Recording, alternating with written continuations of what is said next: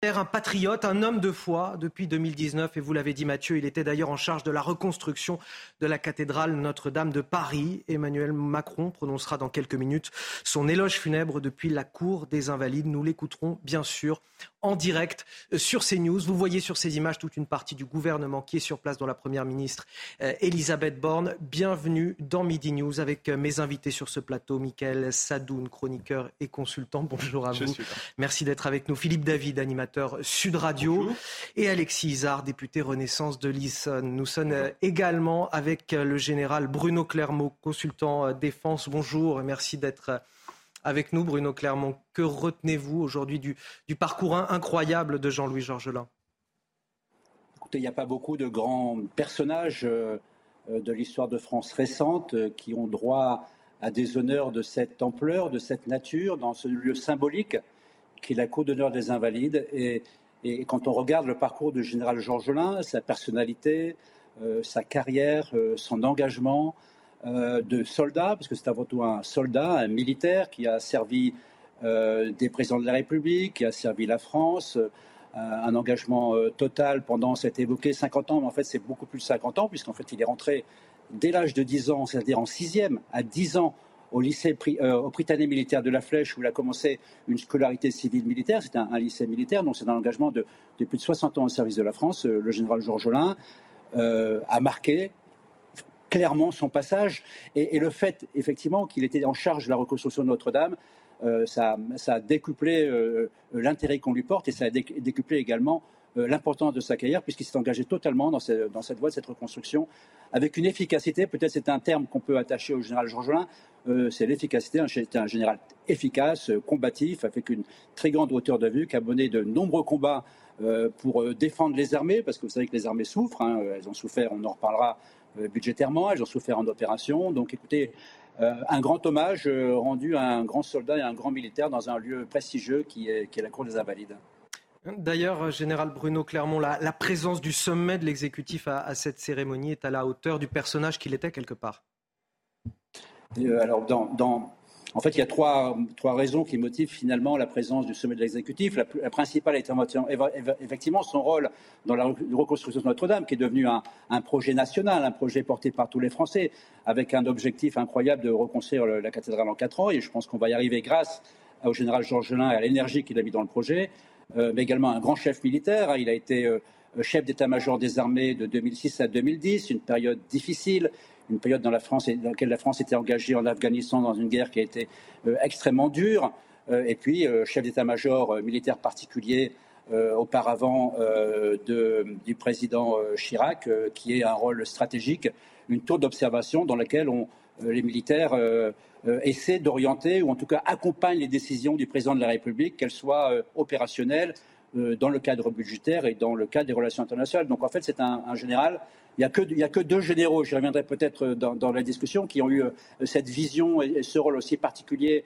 euh, dans ces dernières années. C'est le général Georges Lain et le général Henri euh, qui est un autre chef d'état-major des armées, qui l'a précédé et qui en a fait, en fait, qui a, choisi pour le remplacer à la fois à l'état-major militaire particulier du président Chirac et à la tête des armées en 2006. Vous restez avec nous, euh, Bruno Clermont. Je vais faire un, tour de table, notamment avec Alexis Isard, député Renaissance euh, de l'Essonne. Alexis Isard, on, rend hommage aujourd'hui à un, grand serviteur de la France. Oui, et c'est très important de le faire. C'est très émouvant de voir ces images-là. Et je pense que euh, pour lui rendre hommage, c'était important d'avoir cette cérémonie et notamment la présence du sommet de l'exécutif. Je pense à Emmanuel Macron qui va prononcer son éloge funèbre, euh, la Première ministre Elisabeth Borne, toute une partie du gouvernement, de responsables politiques du pays qui sont oui, présents. Ça, ça démontre bien le grand homme que euh, c'était et de la mémoire qu'on en gardera. Inutile de dire que c'est une carrière militaire exceptionnelle puisqu'il a atteint le plus haut grade qu'un officier puisse espérer avoir, celui de SEMA, comme on dit, chef d'état-major des armées. C'est pourquoi le chef d'état-major des armées, il a trois adjoints le chef d'état-major de l'armée de terre, le CEMAT, le chef d'état-major de la marine et le chef d'état-major de l'armée de l'air. Donc c'est pour ça que toutes les troupes, j'ai vu des marins, a priori il y a des aviateurs, il y a évidemment l'armée de terre, comme il était issu de l'armée de terre, je crois. Enfin pas je crois, il était issu de l'armée de terre. Euh, c'est un hommage de la nation, on peut dire amplement mérité, vu les états de service et vu euh, l'immense carrière au service de la France qu'a fait le général Georges, qu'a fait pardon le général Georgelin. Euh, Michael Sadoun, le recteur de Notre-Dame de Paris, a aussi rendu hommage à, l'homme de service, l'homme de foi, le génie militaire. C'était lors de, sa, de la messe en, sa mémoire à, Notre-Dame de Paris. Euh, que retenez-vous? C'est ce que j'allais vous dire. Euh, au-delà de la carrière militaire, évidemment, elle est brillantissime et, euh, totalement illustre. Hein. Je pense que c'est quelqu'un qui restera vraiment dans la mémoire des militaires comme quelqu'un qui a marqué son époque. Euh, Philippe l'a dit, il a eu un titre honorifique exceptionnel.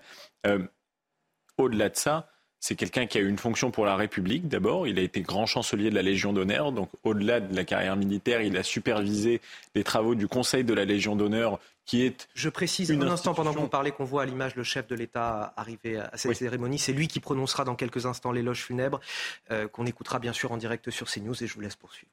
Bien sûr, et puis au-delà de ça, c'était euh, un homme, euh, je dirais, bardé de, de, de, de grande qualité. C'est notre ami Sonia Mabrouk ici qui disait toujours.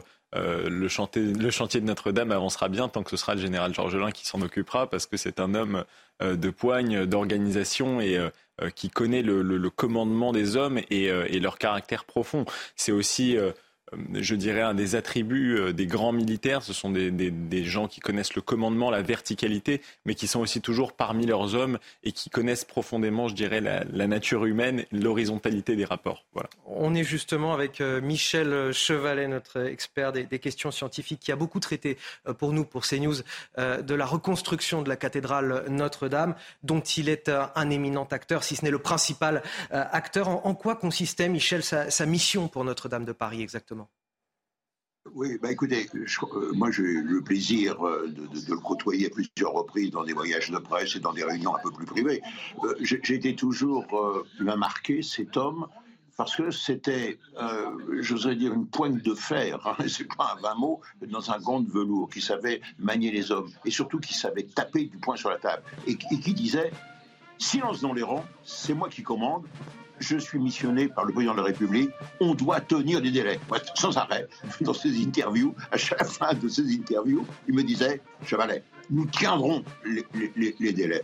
Et il a, il a fallu, moi c'est très très bonne idée du président de la République, et ça a surpris d'ailleurs au départ, parce qu'on ne pensait pas du tout à lui, de mettre à la tête de ce chantier, je voudrais dire chantier du siècle, j'ai eu l'occasion de le visiter à plusieurs reprises, c'est bluffant ce qui est en train de se passer euh, en, en France avec ce chantier, il y a 500 personnes, jour et nuit, qui travaillent là-dessus, et de tenir quasiment les délais pour fin décembre de, 2024. Et nous allons écouter en direct la Marseillaise.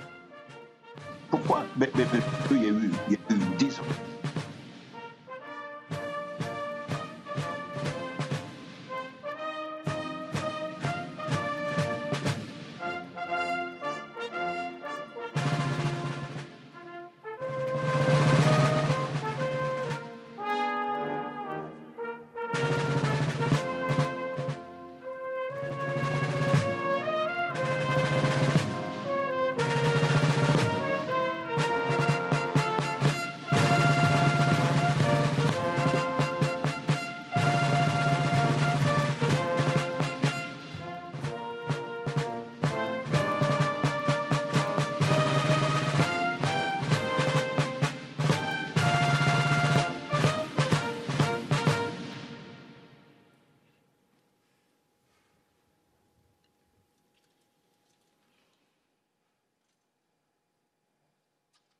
Vous venez d'entendre la Marseillaise euh, après les honneurs au, président de la République. Euh, il va passer en revue les troupes à présent avant de prononcer euh, son éloge euh, funèbre, euh, éloge funèbre destiné bien sûr à, Jean-Louis Georgelin, à qui on rend hommage aujourd'hui dans cette cour des Invalides, en présence d'un certain nombre de personnalités politiques du sommet de l'État, puisqu'Emmanuel Macron est présent, mais également la Première ministre Elisabeth Borne, toute une partie du gouvernement, des responsables politiques comme la maire de Paris qu'on a pu apercevoir, Anne Hidalgo, la présidente de la région Île-de-France, Valérie Pécresse.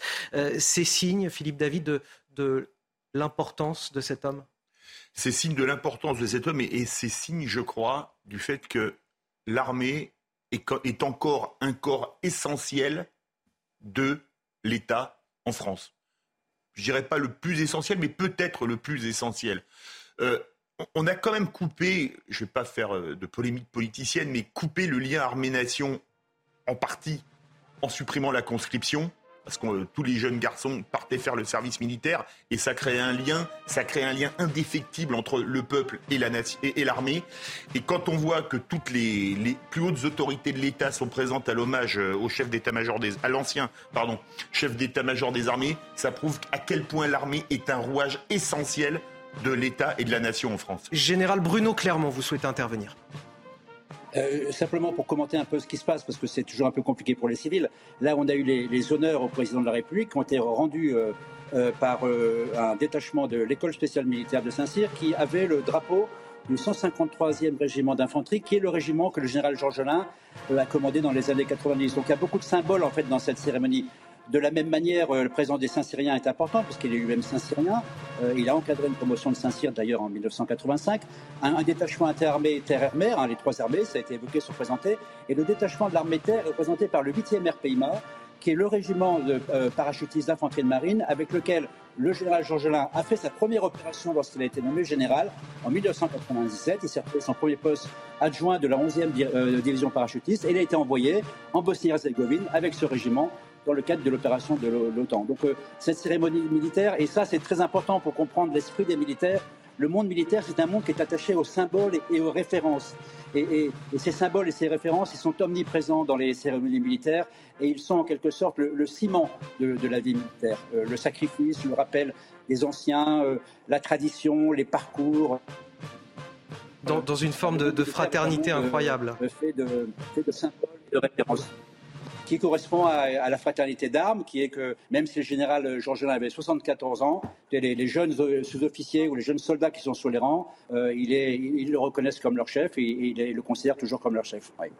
Philippe David. Un autre symbole que je ne crois pas avoir entendu du, général Bruno Clermont, on l'a vu à l'arrière des partitions, au réverso des partitions, c'est la musique de l'infanterie qui joue, l'infanterie d'où était issu le général Georgelin. Le cercueil de Jean-Louis Georgelin fait son arrivée dans la cour des Invalides. Je vous propose de regarder ces images.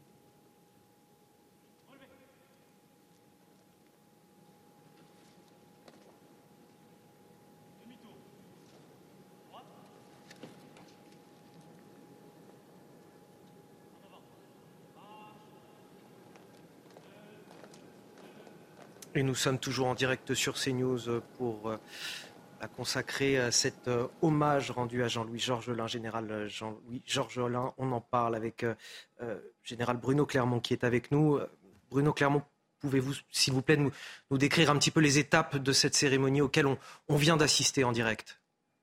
Peut-être souligner l'importance de la présence des Saint-Syriens, Saint-Syriens qui ont porté le cercueil du général Georgelin. Le général Georgelin est issu de l'école spécial militaire de Saint-Cyr euh, en 1967, donc ça, ça remonte à quelques années. La promotion Brunier de Sérigné. Brunier de Sérigné, c'était un officier de Légion, compagnon de la Libération, qui est mort en Indochine à 35 ans en 1948. Donc tout ça, c'est bien comprendre l'importance de ces traditions, de ces symboles.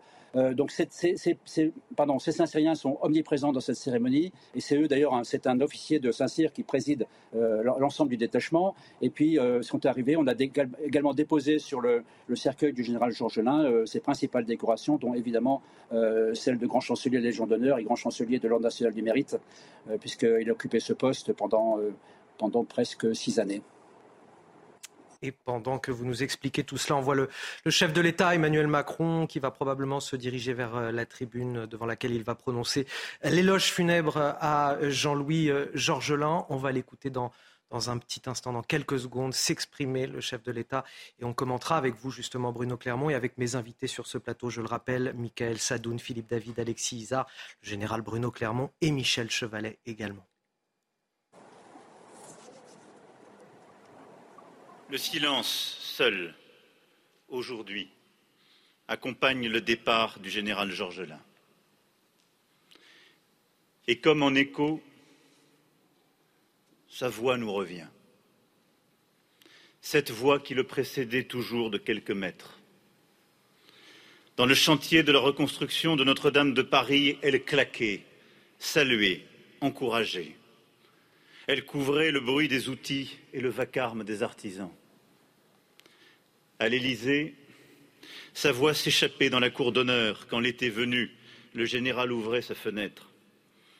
Elle concurrençait à elle seule l'orchestre de la garde républicaine, trompettes et tambours, montait aux étages, faisait sourire d'avance ceux qui travaillaient avec lui. Voix rocailleuse des Pyrénées, abrupte ou chaleureuse. Sévérité militaire et bonhomie un peu rude accent théâtral qui lui faisait allonger des voyelles. Sa voix. Sa voix semblait toujours être prolongée par quelque écho, comme si le général conversait dans une crypte, dans une chapelle, dans les abbayes ou les églises qu'il aimait tant. Cette voix était l'expression de son caractère exceptionnel autant que le moyen de convaincre d'impressionner, quelquefois de réduire au silence tout ce qui entravait ses desseins. Le général, c'était cette voix. Une force qui va, un mouvement qui venait de loin, de son pays natal, du Comminges, d'aspect des brumes du pic de Cagir. Moi qui fus un soldat quand j'étais enfant, comme disait Victor Hugo. Né en 1948, Jean-Louis Georgelin fut un enfant de l'après-guerre et à coup sûr déjà un soldat. Un enfant élevé dans le souvenir et bientôt la rumeur des guerres. Son père, sous-officier, combattait à des milliers de kilomètres en Indochine puis en Algérie. Sa mère, Marcel, fut pour toujours le pilier de sa vie. Ils attendaient, avec son frère et sa sœur, les nouvelles des combats. Et il resta peut-être à Jean-Louis Georgelin cette douleur et cette pudeur des gens qui attendent, qui marchent et qui espèrent. Mais comme il le répétait sans cesse dans un emprunt peu orthodoxe, là où il y a une volonté, il y a un chemin. Et Jean-Louis Georgelin n'était que volonté. Alors de ces rêveries de promeneurs solitaires, de cette connaissance intime du service de la patrie, le jeune homme fit sa vocation. Il devint fantassin. Entré à Saint-Cyr, Il y devint élève officier de 1967 à 1969 dans la promotion Brunet de Sérigné. Puis ce furent le 9e régiment de chasseurs parachutistes, l'école d'application de l'infanterie à Montpellier, l'état-major de l'armée de terre. Après un séjour aux États-Unis, Jean-Louis Georgelin intégra l'école de guerre. En 1985, il revint à Saint-Cyr. Cette fois-ci, pour commander une promotion. Instructeur exceptionnel, professant, éprouvant par ses actes la grandeur du métier d'officier. Ce chef savait que diriger était d'abord montrer l'exemple. Alors, avec ses élèves officiers de la promotion cadet de la France libre, il accomplissait chaque mois une marche commando. Encore aujourd'hui, ces derniers n'ont rien oublié de la malice de leur commandant, de son détachement bourru qui masquait la tension affectueuse. Jean-Louis Georgelin voulait pour eux le meilleur, la liberté dans la discipline et l'entraide. Là où il y a une volonté, il y a un chemin. Et ce chemin s'éleva sans cesse. Après un retour dans son cher 153e régiment d'infanterie de Mutzig, où il avait aussi servi jadis, il s'affirma comme un officier d'exception. Bourreau de travail, meneur d'hommes, d'élégante avec confiance, mais toujours obsédé des détails. Cet officier savait trancher, ne jamais s'embarrasser des fausses contraintes. Son charisme tenait aussi à son érudition. La culture générale est la véritable école de commandement, aimait-il à répéter en 1997, envoyé en mission en ex-Yougoslavie, Jean-Louis Georgelin fut nommé général de brigade. Une force qui va toujours plus haut. Elle était chez lui un élan irrésistible. Elle impressionnait et séduisait. Mais elle cachait aussi un art du dialogue, de la négociation. Ainsi, Jean-Louis Georgelin savait être diplomate. Un très bon diplomate, selon le président Jacques Chirac, que le général servit comme chef d'état-major particulier à l'Élysée à compter de 2002, lors de crises majeures.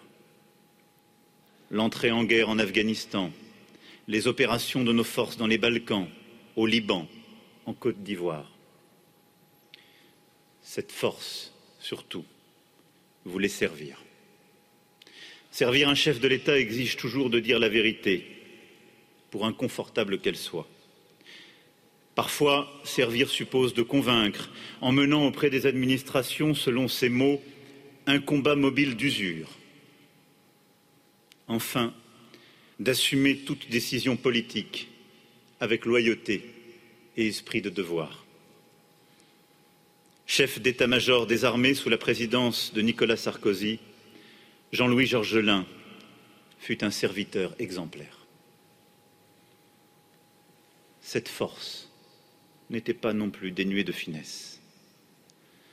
En 2010, le général Georgelin accéda à la grande chancellerie de la Légion d'honneur. À ses pas telluriques qui faisaient trembler les médailles et les porcelaines de l'hôtel de Salm, certains prirent crainte. Mais pendant six ans, avec une subtilité et une profondeur attentive. Le général rénova l'institution, comme ses bâtiments et ses collections. Cet amoureux du patrimoine savait redonner du lustre en posant la lumière du jour sur les merveilles du passé, dont la grille du frère Denis de l'ancienne abbaye royale. Car cette force était aussi celle de la foi. Jean-Louis Georgelin était catholique. Comme il était soldat de la France, serviteur de l'État et de la République, sans rien d'incompatible entre ces trois aspirations, avec l'agencement entre le spirituel et le temporel qui permet la vie en commun dans une république laïque.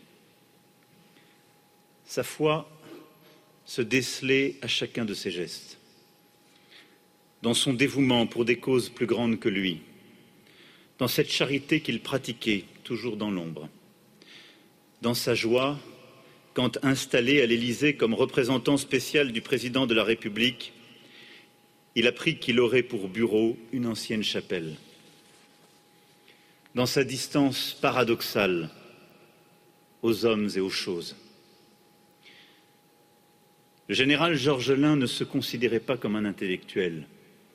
Son humilité le retenait de s'attribuer le titre.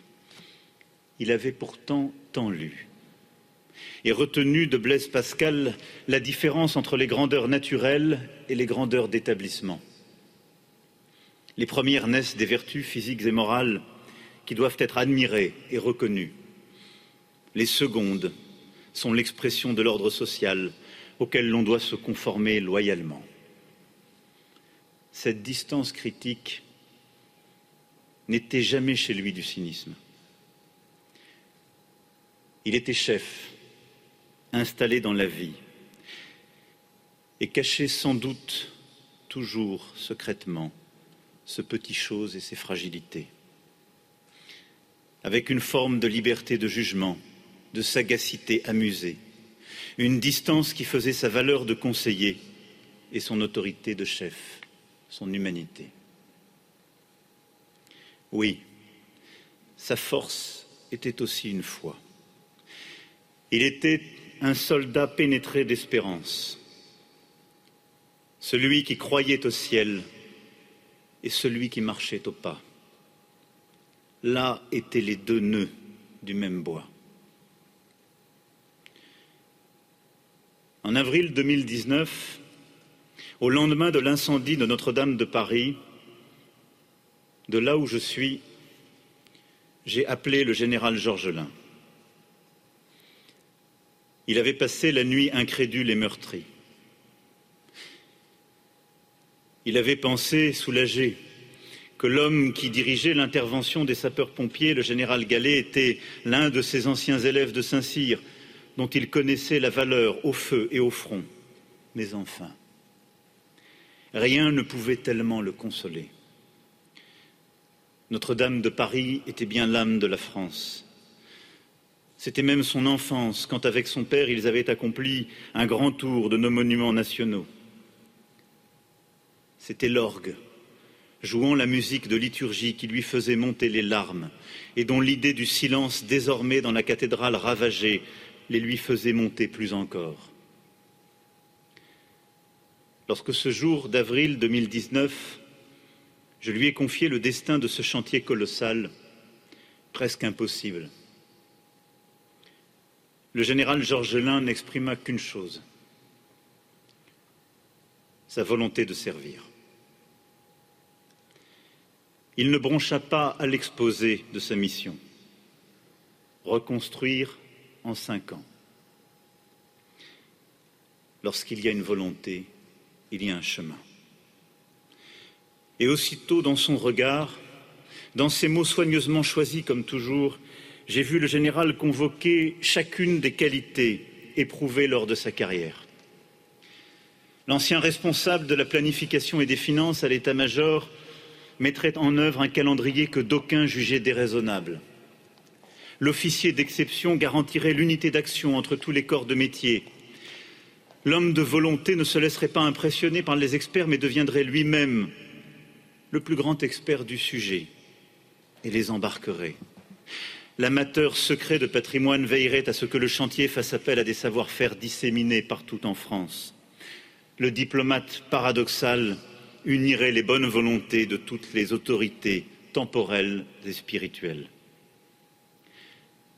Pendant quatre années, le général Georges Lain accomplit tout cela. Pour nos compatriotes comme pour le monde entier, il devint une figure familière, le général de la cathédrale. Le 8 décembre 2024, nous retrouverons Notre-Dame de Paris. Parce que c'est le vœu de la nation entière. Et ce fut mon serment au peuple français. Et ce serment, fut servi par sa volonté. Jean-Louis Georgelin ne vivait pas d'honneur, mais d'espérance. Il avait un but. Sa vie a connu son terme avant de l'atteindre. Mais toutes les grandes œuvres nécessitent cette part d'effort qui n'attend pas forcément de récompense. Le 8 décembre 2024, les portes de Notre-Dame s'ouvriront. Les murs de la nef seront blanchis, les vitraux plus clairs, la splendeur du lieu plus pur encore. La cathédrale retrouvera le culte. Seront là les catholiques. Vous serez là, monseigneur, et autour de vous, vos évêques, vos prêtres et tant d'autres. Seront là tous ceux qui travaillaient avec lui et ne perdront plus jamais le goût de son exigence, qui, quand elle était brusque, se rattrapait ensuite par mille attentions. Seront là les femmes et les hommes du chantier, celles et ceux du général, comme on dit ceux de Saint-Cyr ou de l'infanterie, ses adjoints, ses architectes, ses compagnons du grand œuvre. Seront là les anonymes, charpentiers et maçons, vigiles et orfèvres, venant de la France entière, qui samedi, à l'annonce de sa mort, ont tous pleuré. Mon général, le 8 décembre 2024, ces femmes et ces hommes penseront à vous, à votre silhouette manquante parmi ces piliers, à la fierté que vous auriez éprouvée face à ce succès assurant à votre nom sa place dans la longue chaîne des temps. Nous penserons à vous. Je penserai à vous. À la manière que vous auriez eu de marcher un peu à part de la foule, dans la nef, prenant ce moment pour vous, rien qu'à vous, dans le secret et l'ombre de votre foi et vous serez là, en général. Dans le carillon, à travers les coups de l'Angélus, perçant le son des cloches de Notre-Dame de Paris, toute la nation vous entendra encore. Nous entendrons votre voix rire, gronder, déclamer. Nous entendrons vos silences aussi, qui disaient la solitude et les blessures pourtant tuent. Nous entendrons votre voix, forte, déterminée, revenue d'outre-tombe, mais toujours là. Voix patriote, voix de la France, cantique des cantiques. Alors, nous pourrons vous dire merci. Adieu, mon général. Vive la République. Vive la France.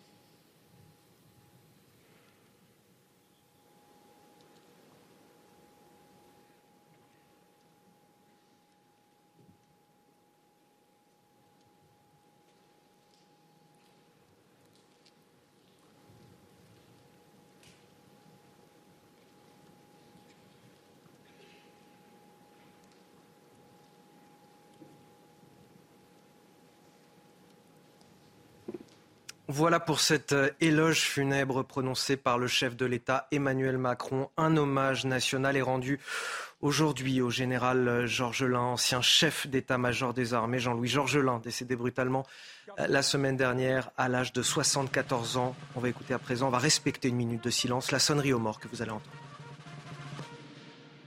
Présentez. Arme.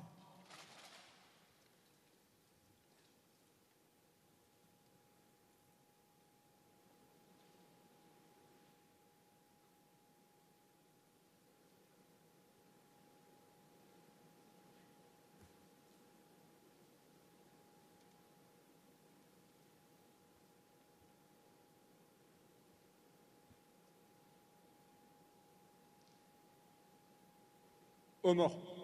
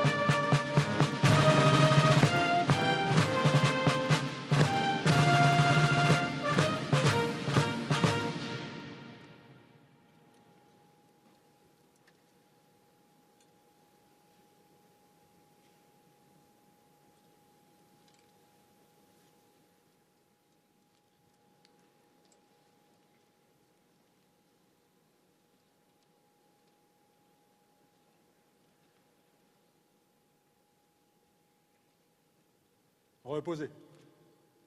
Arme.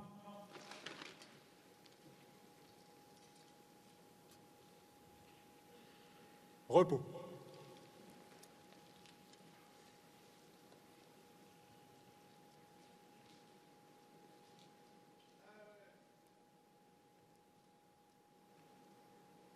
Calme.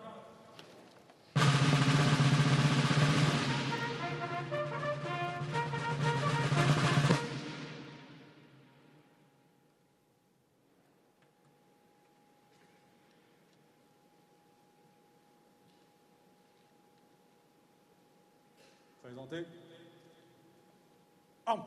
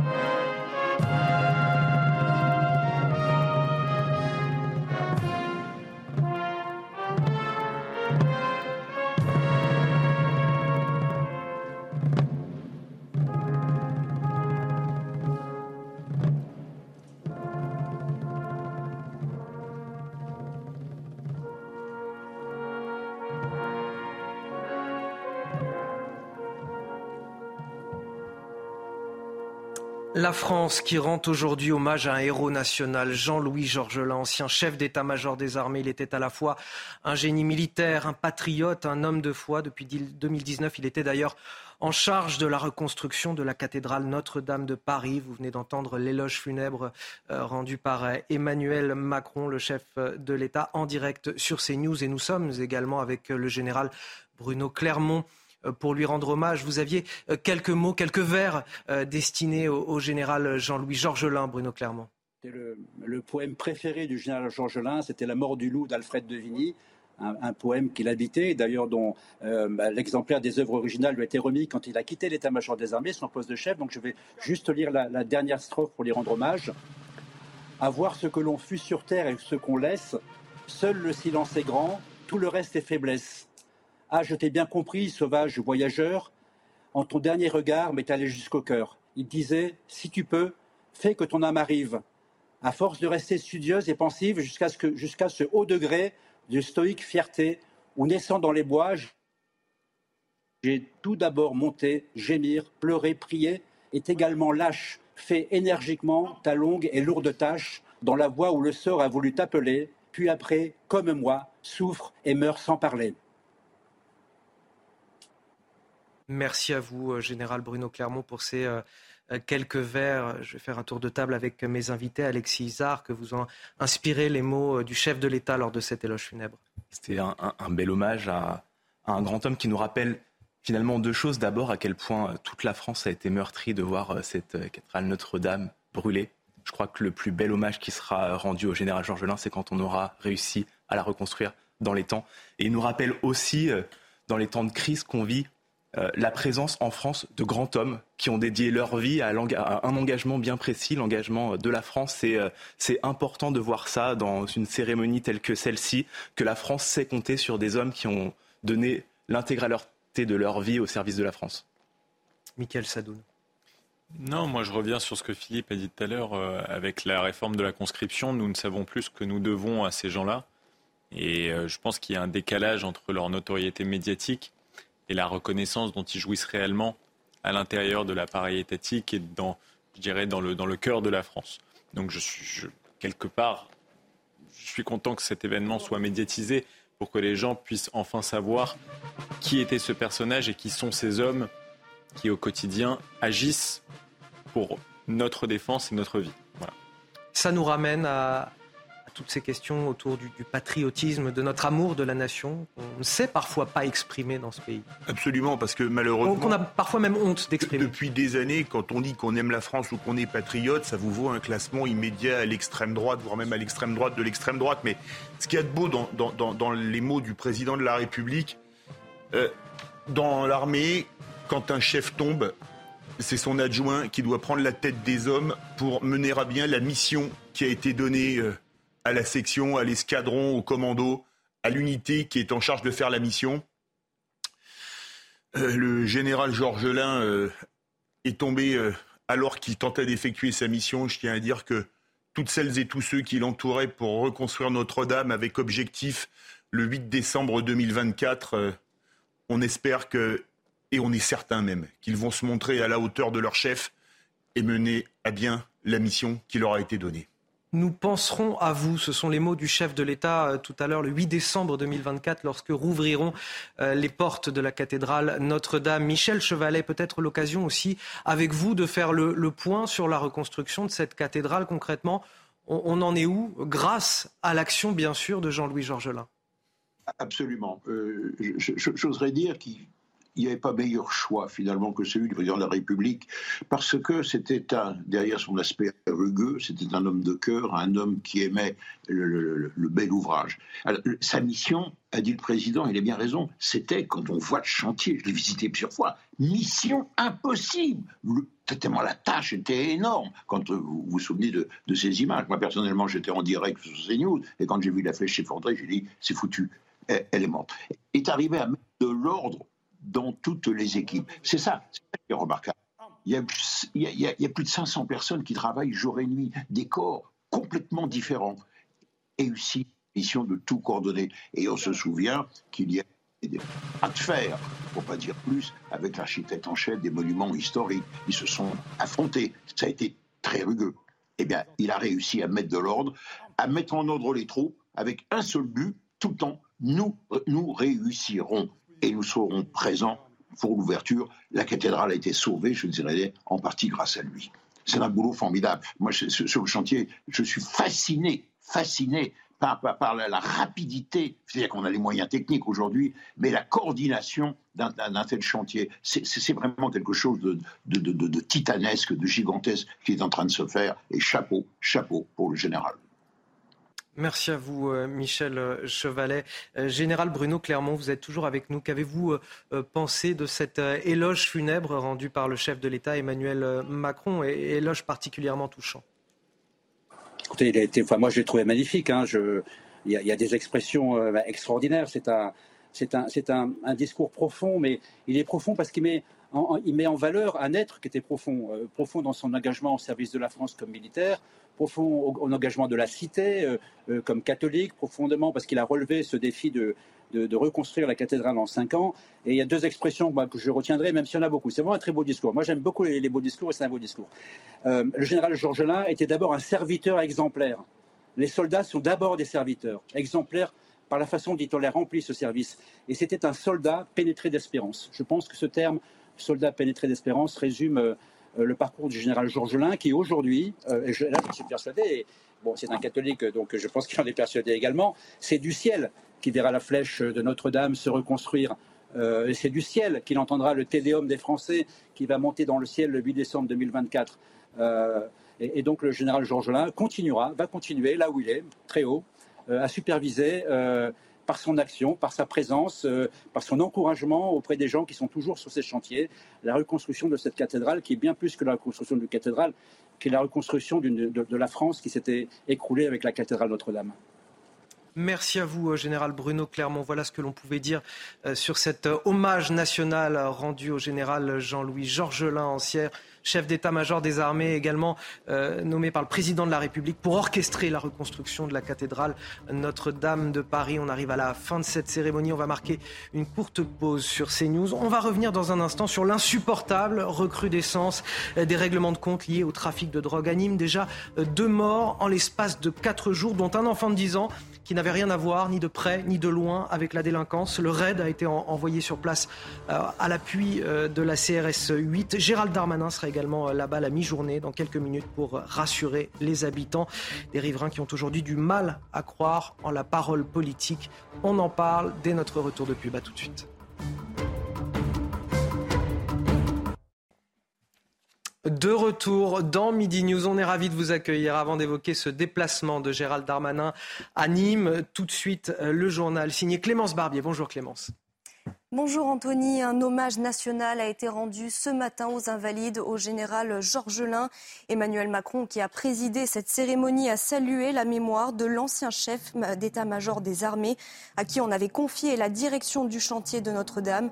Jean-Louis Georgelin est décédé subitement la semaine dernière à 74 ans lors d'une randonnée dans les Pyrénées. Mathieu Devez, vous êtes sur place. Comment s'est déroulée la cérémonie? Écoutez, avec Laurent Sélarié, nous avons assisté à un hommage solennel et rempli d'émotions. Une émotion palpable lorsque la Marseillaise a retenti et que le cercueil de Jean-Louis Georgelin est entré ici dans la cour des Invalides. Il était alors 11 heures passées de quelques minutes et les regards dans la foule se sont alors embué de tristesse et de fierté. Oui, fierté, on l'imagine, car c'est un hommage national qui a été rendu pour l'une, pour l'une tout simplement des plus grandes figures de l'armée française.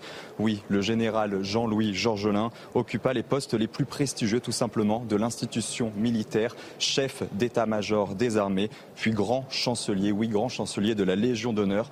Le président de la République est lui arrivé aux alentours de 11h05 minutes. Il était accompagné de son épouse Brigitte Macron, mais également de la première ministre Elisabeth Borne. Il a présidé la cérémonie et tenu un discours, un discours évidemment devant la famille du général, ses proches, mais également le monde combattant avec la promotion du général de l'école militaire de Saint-Cyr, mais aussi des artisans, des artisans engagés sur le chantier de reconstruction de la cathédrale de Notre-Dame de Paris. Car oui, c'était le grand ouvrage, le grand ouvrage de sa vie, le point final de 50 ans au service de l'État. Le monument était aux yeux du général, je cite, l'âme de la France et il ne ménageait pas son énergie, bien sûr, pour mener à bien ce chantier, un chantier colossal dans lequel le général Jean-Louis Georgelin s'est totalement engagé dès 2019, l'année où il fut choisi par Emmanuel Macron pour superviser, bien sûr, le chantier de reconstruction de Notre-Dame de Paris. D'ailleurs, lors de son éloge funèbre, Emmanuel Macron a précisé, je cite, qu'en avril 2019, au lendemain de l'incendie de Notre-Dame de Paris, il a appelé le général Georgelin et ce dernier, je cite, avait passé la nuit incrédule et meurtri. Rien ne pouvait finalement le consoler. Emmanuel Macron a enfin conclu son éloge funèbre d'une quinzaine de minutes avec ces mots Adieu, mon général. Merci beaucoup Mathieu et merci à Laurent Sélarié qui vous accompagne. Après une première visite reportée à la dernière minute fin mars, Charles III et la reine Camilla se rendront à Paris et à Bordeaux du 20 au 22 septembre. Leur visite en Gironde est très attendue par les habitants et par le maire de la ville. On écoute Pierre Urmic. C'est une, bonne nouvelle. D'abord, c'est un, un, honneur et une reconnaissance pour une ville comme Bordeaux euh, d'accueillir euh, le roi, le roi d'Angleterre. Cette visite, j'en suis sûr, traduira aussi l'enthousiasme que nous avions connu au mois de mars, lorsque les Bordelais s'apprêtaient déjà une première fois à recevoir cette visite royale. Et enthousiasme qui n'a eu d'égal que la déception qui fut celle des Bordelais au moment où cette euh, visite a dû être euh, annulée. Donc je suis persuadé qu'on va se retrouver euh, dans le même état d'esprit maintenant à l'occasion, à l'occasion de cette venue. Les deux centrales à charbon françaises autorisées à fonctionner plus longtemps pour éviter les coupures cet hiver. Un assouplissement temporaire des normes d'émissions de gaz à effet de serre est prévu, a indiqué le ministère de la Transition énergétique. Les explications de Michel Chevalet, notre journaliste scientifique. Le décret précédent avait autorisé EDF à faire fonctionner deux centrales à charbon pendant 1300 heures. Et on tient les enseignements du précédent hiver, où ça a tout de même été récrac, et du coup, on s'est dit, en cas de grand froid, il faudrait un appoint aux centrales nucléaires et aux barrages, et donc on va donner un coup de pouce aux centrales à charbon. Les deux dernières centrales qui nous restent, au lieu de pouvoir les faire fonctionner 1300 heures, on va pouvoir les faire fonctionner 1800 heures. Vous avez bien compris, on prévoit, vaut mieux d'ailleurs prévenir que guérir, parce que en cas de grands coups de froid, on aurait été trop juste. Donald Trump est passé en coup de vent à la prison d'Atlanta hier où sa photo d'identité judiciaire a été prise. L'ex-président américain est ressorti libre après avoir payé une caution de 200 000 dollars. Le milliardaire candidat est accusé d'avoir tenté de manipuler les résultats de la présidentielle de 2020. Il a dénoncé une ingérence électorale. C'est la fin de ce journal et c'est à vous, Anthony. Et j'ai le plaisir de vous présenter mes invités sur ce plateau. Lauriane Rossi, bonjour. bonjour. Élu Renaissance des Hauts-de-Seine. Face à vous, Michael Sadoun, euh, chroniqueur, consultant. Merci d'être avec nous également. Et Philippe David, animateur Sud Radio. Bonjour.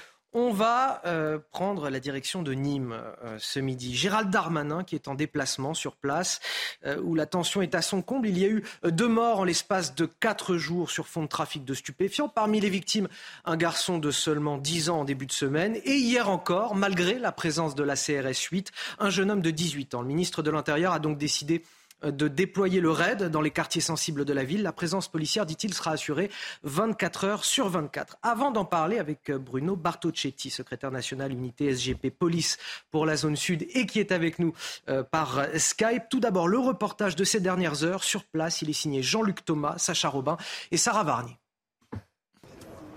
La présence policière dans ce quartier a été largement renforcée, notamment avec le déploiement d'une vingtaine d'agents de la CRS 8. Un dispositif renforcé 24 heures sur 24 et 7 jours sur 7 de l'ensemble des forces de l'ordre dans l'agglomération. C'est avant tout et surtout rassurer la population. Donc lui montrer que en ayant plus de la présence constante que nous effectuons, nous sommes là renforcés pour essayer donc d'assurer une présence rassurante et peut-être un petit peu plus massive que celle qui est assurée habituellement. Le déploiement de la CRS 8 permet de rétablir un rapport de force et de gérer l'urgence dans ce quartier touché par les trafics de drogue. Fais gaffe, ça balance des étages ici. Des renforts qui permettent de réaliser davantage de contrôles. Ici, une arbalète a été retrouvée dans une poubelle. Les types d'armes sont utilisés quels qu'ils soient, hein, puisque le but c'est aussi d'avoir des armes pour euh, comment dire, pour protéger les points de deal. Alors c'est vrai que par le passé, on avait plutôt tendance à avoir des armes euh, non létales. Euh, ou, des ou des armes qui pouvaient être quand même incapacitantes. Ces armes-là, elles sont toujours, mais maintenant on est passé à un stade au-dessus. Le raid a également été missionné par le ministre de l'Intérieur, Gérald Darmanin, afin d'appuyer les interpellations des auteurs de ces fusillades. Et sans plus tarder, on rejoint sur place notre journaliste Jean-Luc Thomas. Bonjour. On attend euh, d'ici quelques minutes, d'une minute à l'autre, le ministre de l'Intérieur, Gérald Darmanin, pour un déplacement évidemment compliqué aujourd'hui. Oui, un déplacement euh, compliqué. Il est arrivé tout à l'heure avec euh, euh, une demi-heure, trois quarts d'heure de retard. Il est actuellement à l'hôtel de police de Nice où il rencontre les policiers. Il y a le directeur régional de la PJ. Il y a évidemment le directeur départemental de la sécurité publique. Et puis il va rencontrer des policiers de rang. Et ensuite, il va venir ici à la préfecture. Et là, il va rencontrer beaucoup euh, d'élus euh, locaux. Il y a le maire de Nîmes, le président, la présidente du conseil départemental. Et Gérard Darmanin est très attendu parce que si l'on voit et si l'on entend ce que les habitants de Pissevin nous ont dit depuis que nous sommes arrivés mardi, eh bien, ils veulent qu'il y ait plus de police. Ils disent bon, mais maintenant les policiers sont là, mais parce que il y a eu les deux morts pendant des années, il n'y a eu personne. Également, euh, les gens, euh, les habitants euh, du quartier se disent tiens, c'est la première fois depuis des années que l'on nettoie le quartier de façon aussi aussi fort. il n'y a plus de détritus, tout a été carchérisé entre entre guillemets. Donc voilà, beaucoup attendent euh, de vraies euh, annonces et pas seulement euh, l'envoi d'escadrons de, CRS pendant X semaines et après plus rien. Le maire de Nîmes veut qu'il y ait un commissariat commun entre la police municipale et la police nationale à euh, Pissevin. Ça a été une demande qui a été faite depuis euh, longtemps mais qui n'a jamais euh, abouti. Et encore une fois, depuis mardi que nous sommes dans ce quartier, eh bien, on a vu que c'était un quartier à l'abandon abandonné par l'État, abandonné euh, par euh, la commune. Et euh, c'est peut-être là le vrai problème à Nîmes, en plus évidemment des trafics de drogue. Merci à vous Jean-Luc Thomas, merci également à, Sacha Robin qui est derrière la caméra. Cette situation à Nîmes, dans le Gard, on en parle avec Bruno Bartocchetti. Bonjour Bruno Bartocchetti, vous êtes secrétaire national unité SGP Police pour la zone sud. effectivement, vous entendez cette demande des habitants qui réclament plus de police, plus de police pour, euh, en permanence sur, euh, sur, sur cette zone de Nîmes? Oui, bien sûr, on manque cruellement d'effectifs à, Nîmes, et c'est vrai que la, venue d'une compagnie de CRS, que ce soit la CRS 8 ou d'une autre compagnie sur euh, quelques mois, va rassurer, mais on doit aller au-delà. c'est bien de rassurer la population, mais il faut aller au-delà, c'est-à-dire qu'il faut quadriller, bien sûr, ces endroits sensibles à Nîmes, mais comme ailleurs, on pourrait en parler, 24 euh, heures sur 24. Pour cela, ça demande des effectifs. Mais une fois qu'on a, euh, qu'on a quadrillé ces, ces, ces, quartiers, une fois qu'on finalement on, rassure la population. Euh, les trafiquants existent toujours. Hein. Vous éteignez un feu, il n'y a pas de souci, les pompiers seront là pour faire le travail, mais le pyromane, il faudra l'interpeller. Donc il faudra aussi parallèlement donner quand même beaucoup plus de moyens aux enquêteurs pour travailler beaucoup plus rapidement, pour faire tomber ces réseaux de stupes. Hein, qui vont de toute façon continuer à s'exprimer à ZUP ou ailleurs si on devait quadriller 24 heures sur 24 ces quartiers.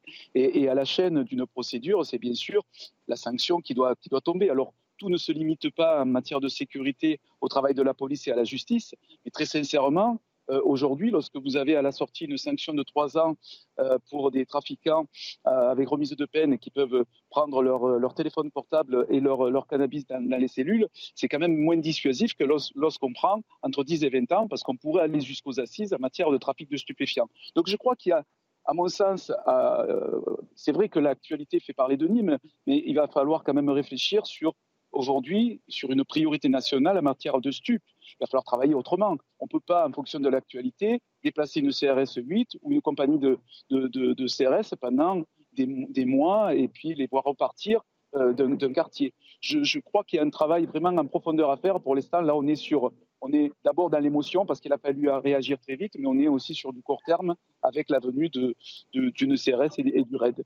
Ah, alors, je vais me faire l'avocat du diable, mais euh, est-ce qu'elle a une véritable efficacité, euh, Bruno Bartocchetti, cette CRS 8, sachant qu'il y a eu euh, un meurtre supplémentaire depuis son arrivée et qu'il a fallu, par conséquent, envoyer le raid sur place?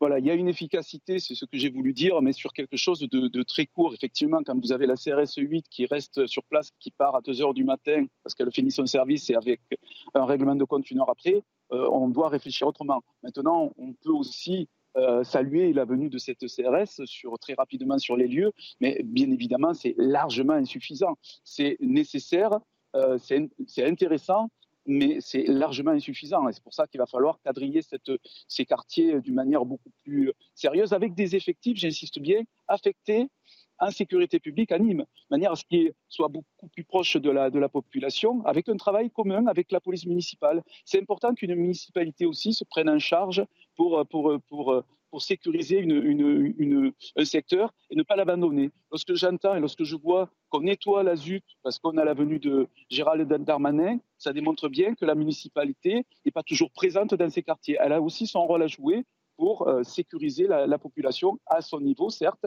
mais on ne doit pas être les seuls intervenants, nous, policiers nationaux, dans ces quartiers pour sécuriser ces endroits. Bruno Bartocchetti, je vous propose de rester avec nous. Je vais faire un tour de table sur cette question. Euh, avec tout d'abord euh, Philippe David. Philippe, depuis plusieurs années, on a des villes du sud de la France, entre l'Espagne et, l'Italie, des villes comme Marseille, Avignon, Nîmes, qui sont de plus en plus touchées par euh, euh, ces trafics de stupéfiants et surtout des règlements de compte liés à ces trafics de stupéfiants, des villes moyennes en France qui sont-elles aussi de plus en plus euh, touchées Comment on explique ce phénomène selon vous? Bon, On explique ça par 40 années de laxisme, 40 années... À l'époque, on parlait de la puissance publique. Je crois qu'en France, depuis 40 ans, un terme s'impose, c'est l'impuissance publique puisque de toute façon, l'autorité de l'État a totalement disparu dans ces quartiers. Les voyous n'ont aucune crainte de la police, n'ont aucune crainte de la justice. Est-ce que vous voulez, pour étayer mes propos, que je vous cite un tweet de la police nationale de la Seine-Maritime? Parce que c'est drôle. Mardi, il oublie son téléphone dans le véhicule qu'il vient de rouloter. Alors rouloter, c'est ce qu'on vous pique quand on vous vole ce qui est dans la voiture. Il contacte le propriétaire de la voiture qui refuse de le lui rendre. Le voleur vient porter plainte au commissariat de Rouen il est placé en garde à vue. Est-ce que vous vous rendez compte quand même qu'en France, quelqu'un qui vous vole, il oublie quelque chose en vous volant, est capable d'aller porter plainte contre vous parce que vous ne lui rendez pas son téléphone portable? Vous, soulignez le fait qu'aujourd'hui, on n'a plus peur de la sanction pénale. Ah mais non, mais la peur de la sanction pénale, mais excusez-moi, quand vous voyez qu'un homme cambriolé par trois cambrioleurs arrive à en immobiliser un, je l'ai dénoncé plusieurs fois sur le plateau de CNews, arrive à en immobiliser un, il lui a même pas mis une simple gifle. Il appelle la police ou la gendarmerie qui vient interpeller la personne chez, le cambriolé. Eh bien, le cambrioleur a porté plainte pour séquestration. La personne cambriolée a été plus condamnée que le cambrioleur. Excusez-moi, tant qu'on aura des lois comme ça et tant qu'on comme dirait, je me répète encore une fois, François Bayrou, le déconomètre fonctionne à plein tube. Faudra pas s'étonner de voir, tout ce qui, tout ce qui se passe en France. Lauriane Rossi, c'est la justice qui est euh, mise en question là par Philippe David. Vous êtes d'accord avec ce constat? Euh, ça fait partie euh, du problème, très clairement. Dans, cette histoire, et au-delà de Nîmes d'ailleurs, ce problème euh, concerne de nombreuses banlieues en France, notamment dans le sud, vous l'avez dit, mais également en Ile-de-France. Moi, je suis élu dans les Hauts-de-Seine, j'étais député de Bagneux, notamment, où on a ces problématiques-là. Il y a plusieurs questions qui se posent là. Bon, l'urgence, c'est évidemment de, de rétablir l'ordre, d'où le déploiement de ces forces de l'ordre supplémentaires. Je rappelle quand même que depuis 4 ans, nous avons augmenté de 40% les effectifs sur Nîmes, que les saisies de drogue ont augmenté euh, elles sont passées d'une tonne à quatre tonnes en quatre ans sur ce territoire, dans le Gard.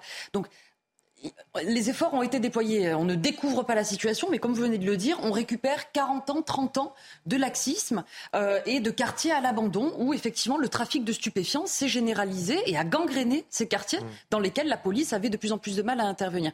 Donc on, on, récupère une situation qui est très compliquée, on ne la découvre pas, mais le renfort de moyens et la lutte contre les stupéfiants, ça prend du temps. Néanmoins, les résultats sont là depuis 4 ans depuis euh, l'arrivée, il faut le dire, hein, d'Emmanuel Macron euh, au pouvoir, eh bien, euh, les saisies de drogue n'ont jamais été aussi importantes dans notre pays. il ne faut pas s'en réjouir. Ça veut dire qu'il y a une consommation aussi, et c'est là, là-dessus aussi. Hein, on, va, on va en parler de l'aspect consommation. Je voudrais... Pour répondre à votre question, évidemment, il y a un problème de réponse pénale, un problème au niveau de la justice. Il faut que la peur change de camp, et ça, ça passe par une sanction beaucoup plus forte et ferme. Une question à Bruno Bartocchetti, peut-être qui connaît bien le terrain. Est-ce qu'effectivement, il y a une lutte de plus en plus forte contre les trafics de stupéfiants sur cette zone en particulier? Est-ce que c'est là aussi la raison pour laquelle les règlements de compte se multiplient? Parce que c'est l'argument qu'on entend souvent, notamment de la part de Gérald Darmanin. Puisqu'on harcèle euh, les points de deal, les points de vente de drogue, aujourd'hui, ça crée des tensions sur le terrain et résultat des règlements de compte. C'est l'argument qu'on entend régulièrement. Est-ce que vous êtes d'accord avec cet argument?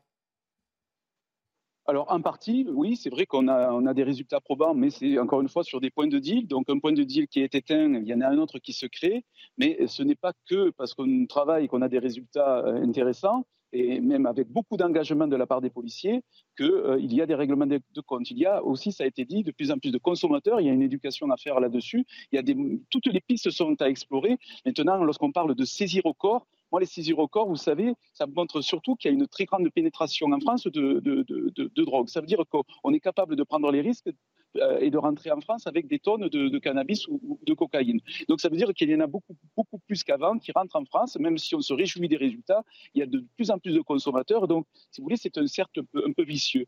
Je crois qu'il faut quand même regarder les choses en face. Si on veut faire mal aux trafiquants, il faut travailler sur le blanchiment hein, d'argent. Aujourd'hui, rien que dans le quartier de Pissevin de, de Nîmes, c'est entre 25 et 40 000 francs 40 000 euros, pardon, par jour. Hein. Euh, vous avez des, points de deal qui peuvent monter jusqu'à 80 000 euros par jour à, Marseille. Et vous avez de très, très nombreux points de deal. Vous multipliez ça par 365 jours, écoutez, cet argent, quand même, il sert bien à quelqu'un. Donc, si on veut faire mal à ces trafiquants, il faut taper dans le portefeuille. Mais il y a trop de personnes qui vivent grâce au, grâce au, trafic de stupéfiants. Euh, on a la volonté de faire tomber des trafiquants, de faire tomber des réseaux, mais on va, va pas sur le travail à l'international, on va pas, en tout cas pas assez loin, on va pas assez loin dans le travail sur le blanchiment d'argent. Ça, c'est un sujet. Vous savez, le trafiquant, je, me répète, si vous lui donnez trois ans de prison, ça, ne sert à rien. Il va continuer son trafic de la prison. Si vous, lui demandez des comptes sur la voiture qu'il a en, sa possession et qui vaut 150 000 euros, peut-être que ça ça va lui faire mal. Alors, vous parliez euh, de la question de la, consommation. Si effectivement il y a de la drogue qui rentre sur le territoire français, c'est aussi parce qu'il y a des consommateurs. Je voudrais qu'on écoute Gérald Darmanin sur ce sujet, le ministre de l'Intérieur qui s'exprimait chez nos confrères d'RTL. Et puis je vous fais réagir ensuite, Michael Sadoun. C'est souvent les gens des beaux quartiers, d'ailleurs, qui le font. Mmh. Pas toujours, mais souvent. Mais ça a des conséquences. Le trafic de drogue a des conséquences. On exploite des gens partout. Euh, du Maghreb euh, jusque évidemment euh, les quartiers de Marseille ou de Nîmes. Il y a des gens qui sont exploités, il y a des assassinats, il y a du proxénétisme, il y a du financement du terrorisme. La consommation de drogue fait naître le trafic. Et s'il n'y avait pas de consommation, s'il n'y avait pas de consommateurs, il n'y aurait pas d'offres et donc il n'y aurait pas de trafiquants de drogue. Michael Sadoun, est-ce qu'on peut dire que les, les, consommateurs sont quelque part complices de la mort du jeune Fayed, 10 ans, en début de semaine? Je ne le formulerai pas comme ça. Euh, les, premiers coupables, c'est d'abord euh, les, revendeurs euh, et les, têtes de réseau. Moi, je pense que Gérald Darmanin a raison de, faire venir d'abord la police sur le terrain, de déployer des forces parce que ça rassure la population qui parfois ne peut plus vivre sereinement dans ces quartiers. Franchement, il faut écouter le témoignage de certaines personnes qui doivent accompagner leurs enfants à l'école en voiture alors que l'école est à 100 mètres parce qu'ils ont peur que leur enfant prenne une balle perdue. Donc je pense que déjà pour remédier à une situation d'urgence, ça peut être pas mal. Après, Gérald Darmanin n'est pas dépositaire unique de la situation. Euh, c'est une politique coordonnée au niveau du chef de l'État qui doit se mener. La réponse pénale, Philippe David l'a évoqué, est évidemment essentielle dans le dispositif de réponse générale. Euh, il y a des lois en France et on le dit assez. Le, le trafic et la consommation de drogue sont euh, euh, réprimés en France et la France est même l'un des pays qui réprime le plus. Mais après, c'est dans l'application de la justice qu'il y a un problème. Donc, dans le recrutement des juges, leur formation, leur doctrine, la circulaire aussi que doit faire passer Éric Dupont-Moretti. Il faut aller vers plus de peines d'emprisonnement, il faut aller vers plus de construction de places de prison. On le dit en permanence, il y a une suroccupation des prisons en France à hauteur de 120%. Et puis, après, entendre toutes les voix politiques, pour faire diminuer ce trafic. J'entendais Manuel Bompard, qui n'est pas vraiment de mon bord politique, dire qu'il fallait mieux contrôler les containers qui arrivaient en France parce qu'il fallait bien que la drogue passe par quelque part. On sait que le Maroc est le premier producteur euh, mondial de cannabis et de résine de cannabis. Donc je pense qu'on doit vraiment déployer toute l'inventivité et les ressources nécessaires pour lutter contre ce, ce trafic de drogue qui, on le voit à longueur de plateau, est le parent de la délinquance et de la criminalité en France. Je voudrais qu'on écoute euh, le témoignage sous couvert d'anonymat d'un habitant de, ces quartiers, justement, parce que ce sont eux qui trinquent, hein, concrètement. On les écoute. Il faut continuer tous les jours comme ça. Il y a des problèmes de partout, c'est pas ici. Tous les quartiers. Là, là-bas, l'autre côté. Bon, ben, c'est pour ça qu'on on, a besoin de sécurité. C'est pas pour nous, pour tout le monde. J'ai des enfants, mais j'ai peur. De temps en temps, je sortirai avec mes enfants comme ça. Ben, c'est c'est dangereux. Et je le disais, ceux qui trinquent, ce sont les habitants de ces quartiers, euh, déjà très modestes, qui vivent dans la peur, euh, qui disent qu'ils ne croient plus aux, effets d'annonce euh, du gouvernement. concrètement, comment on, lutte contre ces trafics de drogue? Excusez-moi, pas très loin de Nîmes, il y a une ville qui s'appelle Tarascon et il faut en finir avec les rodomontades et les tartarinades entre le Karcher, les racailles, etc. Et il faut arrêter de parler, il faut agir. Moi, je pense aux habitants de ces quartiers. Vous vous rappelez, il y a quelques semaines à Nîmes, on montrait un quartier où les voyous fouillaient les gens qui rentraient dans les immeubles et quand vous n'habitiez pas l'immeuble, ils, allaient, ils vous amenaient jusqu'au palier de la personne que vous alliez visiter. Non mais est-ce que vous imaginez, vous, vous faire fouiller votre sac par des voyous? Quand on voit qu'à Nîmes, dans le quartier de Pisevin, la mairie a dû fermer la médiathèque on, en rit presque tellement c'est grotesque. Parce que les employés municipaux, les employés municipaux étaient fouillés par les voyous. Mais comment peut-on tolérer ça? Comment peut-on tolérer ça? Alors maintenant, on peut parler de Karcher, on peut parler de racaille, on peut rouler les mécaniques en disant qu'on va remettre de l'ordre dans les quartiers. Ça tombe bien, ça fait 30 ans ou 20 ans qu'on roule des mécaniques et que là, malgré les roulements de tambours, de trompettes et de mécaniques, la situation ne fait qu'empirer. Lauriane Rossi, dans ces, euh, dans ces villes, dans ces quartiers, on a deux mondes qui s'opposent. D'abord, euh, celui de la République, et puis un monde avec sa hiérarchie parallèle, qui est celle des, trafiquants, avec ses propres règles, sa justice, son, code de la route, son économie, son marketing sur les réseaux sociaux, parce que ça va jusque sur les réseaux sociaux. Euh, ces filières d'apprentissage aussi avec les guetteurs qu'on recrute dès leur plus jeune âge, dès l'enfance. C'est une sorte de monde parallèle. Comment on gagne cette lutte. Est-ce qu'on peut croire aux paroles qui seront prononcées aujourd'hui par le ministre de l'Intérieur, Gérald Darmanin? À quoi peut-on s'attendre concrètement? Est-ce qu'on n'est pas aujourd'hui dans un énième exercice de communication? Non, je ne pense pas qu'on soit dans de la communication. Je pense qu'il y a un véritable effort de fait, de déploiement de forces de l'ordre supplémentaires et c'est nécessaire. Un effort de fait sur la lutte contre les, stupéfiants. Euh, et après, il y a plein d'autres réponses. On vient de les évoquer tous ensemble sur ce plateau euh, qui euh, devront être apportées. Mais là aussi, le, travail est engagé, mais le travail est immense. Et il y a un point que nous n'avons pas abordé, c'est finalement l'existence même de ces quartiers. Moi, lorsque j'étais députée, j'ai plaidé à de nombreuses reprises pour la limitation du nombre de logements sociaux dans certaines villes. Vous avez une loi SRU qui impose 30% de logements sociaux. Très bien, évidemment qu'il en faut du logement social.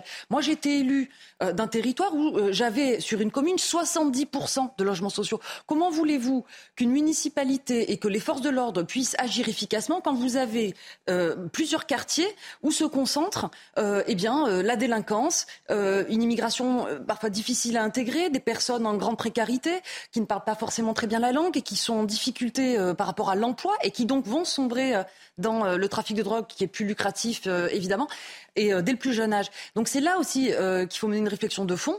D'autres pays l'ont fait, hein, je pense au Danemark, aux Pays-Bas, etc. Avoir une réflexion sur l'aménagement urbain de notre territoire qui facilitera, je pense, aussi grandement le travail de la police. C'est-à-dire du logement social peut-être plus diffus et moins concentré et moins nombreux dans certaines villes. Allez, le dernier mot de Bruno Bartocchetti qui est avec nous. Peut-être ce que vous attendez du ministre de l'Intérieur, Gérald Darmanin ne me veuillez pas, je n'ai pas entendu la question, j'ai une coupure. Ce, ce, que j'attends du ministre de l'Intérieur Absolument. Qu'est-ce que vous attendez aujourd'hui du ministre de l'Intérieur en termes d'annonce Une annonce bien précise sur le renfort d'effectifs à Nîmes pour travailler et surtout le renfort des effectifs chez les enquêteurs.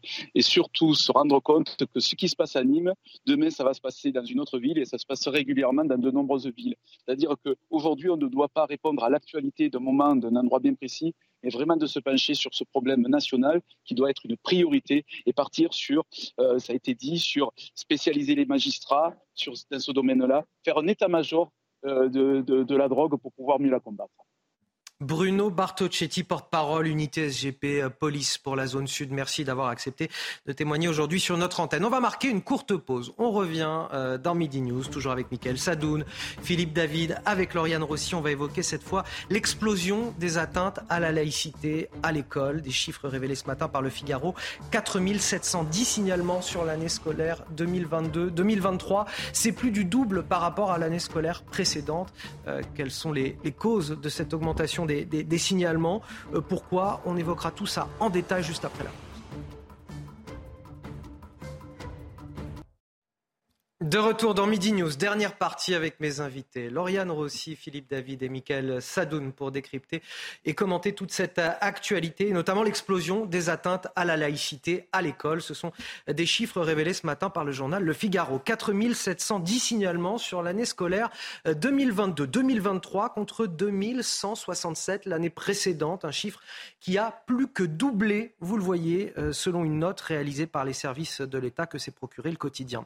Et ce qui a particulièrement progressé, ce sont justement les ports de tenues et d'insignes distinctifs religieux qui sont pourtant interdits à l'école depuis 2004. On a au moins 150 établissements qui font face euh, à ce phénomène dont vous avez probablement entendu parler, celui du, port de, de l'abaya. Il, peut être euh, porté par plus d'une trentaine de jeunes filles dans ces établissements, plus d'une trentaine de jeunes filles par jour dans un même établissement, un phénomène massif selon certains acteurs de terrain. Sur cette question, justement, on écoute le ministre de l'Éducation nationale, Gabriel Attal. Il s'exprimait hier devant les recteurs d'académie à la Sorbonne. Notre école est testée. Ces derniers mois, nous le savons, les tenues euh, religieuses comme euh, les abayas ont fait leur apparition dans certains établissements. Parfois, ça fait même plusieurs années que c'est le cas. La fermeté de la réponse de l'école est mise à l'épreuve par ces nouveaux phénomènes, face aux coups de boutoir, face aux attaques, face aux tentatives de déstabilisation. Nous devons faire bloc et nous allons faire bloc. Alors comment vous comprenez cette euh, augmentation des signalements? Est-ce que c'est parce que la parole s'est libérée du côté des, professeurs ou c'est parce qu'il y a tout simplement beaucoup plus de cas? On peut peut-être un peu des deux. Non, on ne peut pas tellement dire que la parole soit libérée dans la mesure où on sait que la moitié des professeurs euh, se, censurent en fait quotidiennement et ils l'ont déclaré dans un sondage qui date selon, de Selon les syndicats qui représentent le personnel de l'éducation nationale, au contraire, le phénomène serait peut-être encore plus ample que ce qui est. Euh, Évidemment, euh, c'est pour ça qu'il faut encore plus s'en inquiéter, c'est-à-dire mm. que ça n'est que la partie émergée, de l'iceberg et il faut voir tout ce qu'il y a derrière, notamment depuis le drame de Samuel Paty où les professeurs redoutent encore plus certains chapitres du programme et ça concerne globalement toutes les matières. Euh, après, je suis quand même content que la majorité euh, se soit saisie enfin du problème, puisque Papendia, n'était pas vraiment de nature à résoudre ce genre de problème. Il déclarait qu'il euh, n'allait pas faire une liste de vêtements autorisés ou pas dans les établissements scolaires. Je pense que c'était un tort et que de cette manière, il laissait les professeurs et les chefs d'établissement en face d'un communautarisme agressif. Ce n'est donc pas le cas de Gabriel Attal. Je me réjouis de sa prise de fonction et de ses premiers discours qui vont totalement dans le bon sens.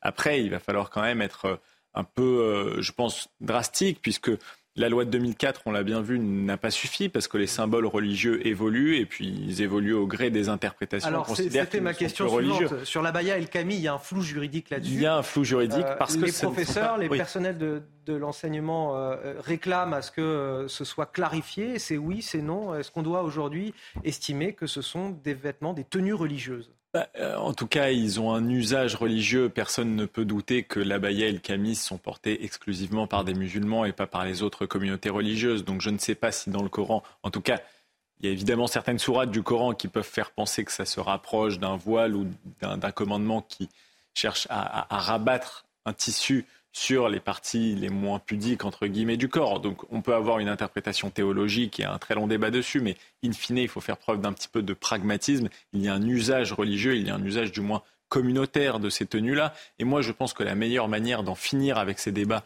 qui n'en finissent plus d'évolution, d'interprétation, c'est d'imposer l'uniforme à l'école. C'est un sujet qui a été abordé par Gabriel Attal. Avant ça, il était euh, proposé par le Rassemblement national et soutenu étrangement, on se souvient de la polémique par Brigitte Macron au même moment.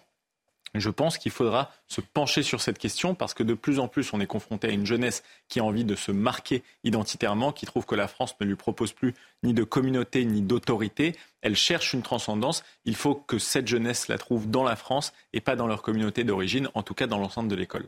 Philippe David, ça, ça vous parle, l'uniforme à l'école? Ah oui, il y a des pays où il y a l'uniforme à l'école qui ne sont pas franchement des dictatures, hein, comme le Royaume-Uni, euh, l'Irlande, euh, la République d'Irlande, etc. C'est même des pays démocratiques. Aux dernières nouvelles, euh, c'est pas parce qu'un enfant met un uniforme que ça transforme, ça le transforme complètement. Parce que quand je lis certaines réactions sur les réseaux sociaux, notamment sur le service national et unifié et sur, et sur l'uniforme, ça fait littéralement scandale. Moi, je crois que, comme l'a dit à juste titre Michael, c'est du testing c'est du testing. C'est-à-dire ben, Les islamistes testent pour voir jusqu'où on est capable d'accepter les tenues religieuses. Ils lancent des défis aussi sur les réseaux sociaux. Ils lancent des défis sur les réseaux sociaux, c'est bien orchestré, c'est très bien fait.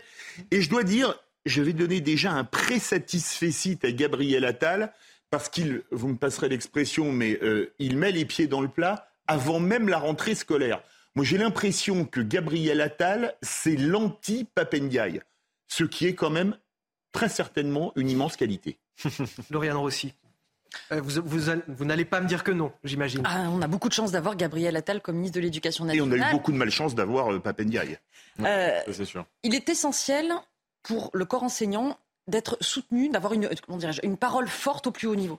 Et que le ministre de l'Éducation nationale tienne ce discours-là euh, sur la laïcité devant les recteurs d'académie, qui, eux-mêmes tiendront ensuite ce discours vis-à-vis euh, des responsables d'établissement, eh bien, c'est essentiel pour que la parole puisse se libérer vis-à-vis des professeurs. Elle se libère peu à peu, mais on est très loin de la réalité, ça a été dit. Il y a, les discours, il y a les qui ne sont pas faits.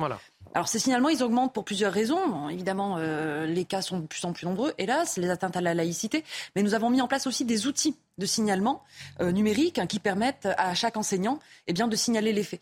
Et il faut que les responsables d'établissement désormais jouent le jeu et soutiennent évidemment le corps enseignant vis-à-vis euh, de ces atteintes régulières à la laïcité. C'est primordial parce que c'est l'essence même de l'école publique, de l'école de la République qui est en jeu et que le ministre rappelle euh, cela aussi justement et fortement, c'est essentiel. Au niveau juridique, est-ce qu'on doit considérer les abayas et les camis comme des tenues euh, religieuses? Aujourd'hui, c'est très compliqué pour les équipes enseignantes puisqu'elles doivent apprécier au cas par cas finalement de la religiosité, si, je puis mmh. dire, de, de, la tenue. Euh, ce qui est, et c'est très très compliqué pour elles. C'est très compliqué parce que ce sont des tenues qui effectivement euh, ne, ne, ne, relèvent pas nécessairement et toujours d'un fait religieux. En tout cas, euh, euh c'est ce qu'affirment ceux qui les portent. Mais ça, repose effectivement la question du port de l'uniforme. J'étais moi-même co-signataire hein, de la proposition de loi de François Jolivet, député Renaissance. Qui est maintenant chez Horizon, mais et nous étions plusieurs parlementaires de la majorité à l'avoir co-signé il y a deux ou trois ans. Elle n'est pas allée à son terme, mais euh, il serait bon effectivement que la question soit reposée. Au-delà d'ailleurs de l'aspect communautariste, euh, elle permettrait de gommer des inégalités sociales au sein de l'école qui n'ont pas lieu d'être sur euh, le port de marques de vêtements. voilà, et ça permet, je crois, d'assurer une égalité entre les enfants et de dépasser ces, aspects financiers. En tout cas, la question est, ouverte et n'est pas tabou d'ailleurs pour le gouvernement. Moi, ce que je voulais dire surtout, c'est que maintenant, il faut que le discours infuse au niveau des professeurs. Et là, on tombe sur un autre sujet, parce qu'il y a une étude de la Fondation Jean Jaurès qui montre que les jeunes professeurs sont beaucoup plus laxistes en matière de laïcité que leurs aînés. C'est-à-dire qu'on est face parce qu'ils le sont par idéologie ou parce qu'ils ont peur Non, non, parce, qu'ils le sont par idéologie, parce que je pense qu'il euh, faut que les gens comprennent que cette communautarisation de la société se conjugue avec une américanisation de la société en général, que nous sommes de plus en plus poreux à une idéologie libéral, entre guillemets, libéral communautaire, qui consiste que chacun doit exprimer sa différence, même au sein de l'école, même si ce sont des enfants. On s'éloigne de plus en plus de la doctrine républicaine qui consiste à dire que dans l'enceinte de l'école, l'enfant doit s'émanciper, je dirais, de son terreau d'origine pour accéder à un savoir que l'on pense universel. Donc, il faut faire attention à ça. Ça relève aussi de la formation des professeurs et évidemment de leur recrutement. Parce que quand on voit le, salaire des professeurs, le niveau de salaire des professeurs, il y a des difficultés de recrutement. Ils n'ont pas toujours le niveau, ils n'ont pas toujours l'autorité de faire respecter cette idée-là. Ça dépend aussi d'une formation qu'on leur donne à la laïcité. On se souvient de Jean, de, Jean-Paul Aubin? Jean-Paul Aubin? Non. Jean-Paul Brigelli? Non, je me, souviens plus, je, me souviens plus de son prénom, mais Monsieur Aubin, qui était ah oui, Jean-Pierre Aubin. Jean-Pierre Aubin, qui était inspecteur général de l'éducation nationale et qui disait que seulement 5% des professeurs avait reçu une formation à la laïcité. Lui, il a observé le phénomène de communautarisation depuis le début des années 2000. Et c'est aussi au début des années 2000 que Georges Bensoussan écrit un livre qui s'appelle Les territoires perdus de la République et qui décrit cette communautarisation au sein de l'école. On se souvient qu'à l'époque, il y avait eu une levée de bouclier contre son livre et que tout le monde lui était tombé dessus en le disant raciste. Donc il y a eu des alertes depuis longtemps, depuis des années. Des lycées se sont vidés de leurs juifs, euh, euh, de, certaines communautés. Et il faut le dire parce que cette communautarisation, ce n'est pas seulement un, refus d'enseigner, ce qui est déjà grave, ce ne, sont pas seulement des, signes religieux, mais c'est aussi souvent le développement de l'antisémitisme dans certains établissements. Et je pense que trop longtemps, on a ignoré ces signalements parce qu'on a considéré qu'ils visaient une communauté en particulier, ce qui n'était absolument pas le cas. C'était le signalement de gens qui voulaient retrouver l'école de la République. Philippe David pour rebondir sur ce qu'a dit à très juste titre Mickaël, il y a deux conceptions. Il y a la conception anglo-saxonne, ce qui est très intéressant, où il y a des communautés qui se superposent, et il y a la conception républicaine laïque à la française, où il n'y a que des citoyens, quelle que soit leur religion, leur race, leurs conditions sociales, etc. Et ce qu'il y a d'extrêmement intéressant dans ceux qui défendent ou qui crient à l'islamophobie dès qu'on parle de ce type de problème, c'est qu'il y a tant ceux qui ont été formés aux États-Unis avec l'idée communautaire. Tiens, Papendia, il a fait un séjour aux États-Unis, c'est quand même intéressant. Peut-être pour ça qu'il était si lâche dans ce domaine. Ou ceux qui font ça par intérêt électoral. Vous voyez vers qui mon regard se trouve. Et quelque part, c'est assez amusant de voir que ceux qui sont allés se former chez l'oncle Sam se rassemblent avec ceux qui parlent au nom de la lutte des classes c'est quand même un peu le mariage de la carpe et du lapin. Et en général, quand une carpe épouse un lapin, ça se termine pas très bien. Allez, on va passer à notre dernier sujet. Il nous reste une dizaine de minutes, un petit peu moins. Dans un entretien accordé à, La Voix du Nord, Gérald Darmanin estime qu'une victoire de Marine Le Pen à l'élection présidentielle de 2027 est assez probable, assez probable si la majorité laisse filer les classes populaires et moyennes chez la leader du FN. Face à cela, il nous faudra, dit-il, euh, qu'une ou un candidat et que nous ne nous fondions pas seulement sur les gagnants de la mondialisation et les élus des centres-villes, car cela ne fait pas 51% des voix. Je vous propose d'écouter Gérald Darmanin, ministre de l'Intérieur, ce matin sur RTL. Le Rassemblement national, euh, je les ai battus aux élections euh, municipales. Euh, j'ai aidé Xavier Bertrand à ma modeste place à battre Marine Le Pen dans une élection qu'elle avait manifestement gagnée d'avance. Et je ne peux pas voir, et vous ne pouvez pas voir, que euh, Madame Le Pen, les populistes, euh, ont de plus en plus d'aura dans toutes les classes sociales et singulièrement chez les gens d'où je viens, où je suis élu, dont je suis issu par ma famille, les gens des classes populaires et, moyennes. Lauriane, si vous êtes d'accord avec euh, Gérald Darmanin, la majorité a peut-être trop parlé aux gagnants de la mondialisation, aux élus des centres-villes et ne s'est pas encore suffisamment intéressé aux classes populaires? Ce qui est sûr, c'est que le populisme euh, et l'extrême droite gagnent du terrain à chaque fois que vous avez évidemment euh, des faits divers tels qu'on vient de les commenter tout à l'heure. Euh, ces affrontements entre bandes, le trafic de drogue, les émeutes dans les quartiers, etc. Donc il faut évidemment bah, les rassurer, mais ça ne suffit pas. Évidemment, il faut leur parler. et alors, le constat est lucide là, selon vous, Gérald Darmanin. Euh, que l'extrême droite gagne du terrain dans notre pays, c'est indéniable. Euh, et c'est tout l'enjeu d'ailleurs. Quand Emmanuel Macron euh, s'est présenté devant les Français en 2017, son discours était déjà celui-ci, en disant je, suis là pour combattre l'extrême droite et proposer une alternative aux Français et sortir de cet antagonisme gauche-droite qui nous a enfoncés depuis 30 ans dans une situation très compliquée, mais dans tous les domaines, que ce soit la santé, l'éducation, la sécurité, etc. Donc l'enjeu, il est majeur. C'est effectivement qu'en 2027, Marine Le Pen ne remporte pas l'élection présidentielle. Qui parle encore aux classes populaires aujourd'hui? Ah ben C'est clair que c'est Marine Le Pen qui parle le plus euh, aux classes euh, populaires. Jean-Luc Mélenchon parle à d'autres classes populaires. Euh, euh, je pense que sur le fond, Gérald Darmanin a totalement raison. Hein. Personne n'ignore que la République en marche a été élue principalement par les privilégiés, les centres urbains et les retraités. Donc euh, il, il, a raison. Après, est-ce que, compte tenu de la politique qui a été menée pendant des années, pendant des années, parce que ça a précédé même Emmanuel Macron, politique qui va toujours plus vers l'Europe que vers l'intérêt national, politique qui va toujours plus dans le sens, je dirais, du, développement économique. Et encore, développement économique prise d'un certain côté. Parce que, par exemple, sur la question de l'immigration, certains ont dit pendant des années, faisons rentrer plus d'immigrés, c'est eux qui font tourner l'économie. Ça a desservi des tonnes et des tonnes de classes populaires qui se sont senties mmh. délaissées. On le voit tous les jours dans les politiques sociales, dans la distribution des politiques sociales, qui a même une concurrence qui se fait quant à l'attention de l'État. Voilà, on l'a vu au moment des Gilets jaunes. C'était une autre classe populaire qu'on n'avait pas vue depuis des années, qui s'était révélée à l'actualité, qui avait dit on ne nous voit plus, parce qu'on ne considère plus que la jeunesse des quartiers, les banlieues, euh, qui, on l'a vu au moment des émeutes, ont bénéficié de dizaines et de dizaines de plans de rénovation urbaine qui ont coûté des, dizaines de milliards. Alors, ceci étant, ceci étant dit, je pense qu'il y a de la part de Gérald Darmanin une volonté de s'inscrire, une fois de plus, dans les pas de son illustre prédécesseur Nicolas Sarkozy, et, qui défiait lui-même Jacques Chirac. Que ce qu'il nous dit là est évidemment très intéressé. On va en parler dans quelques instants, puisqu'il fait aussi sa rentrée politique euh, dimanche. Euh, Gérald Darmanin, une première en tout cas sur la forme. Juste un propos que je voudrais vous souligner de, Gérald Darmanin, toujours dans la Voix du Nord. Euh, dimanche, je dirais que la question sociale est essentielle. C'est ça qui ferait élire Marine Le Pen en 2027, pas la question migratoire. En 2007, rappelons-nous, Nicolas Sarkozy n'est pas élu sur l'identité nationale, mais sur la question du travail.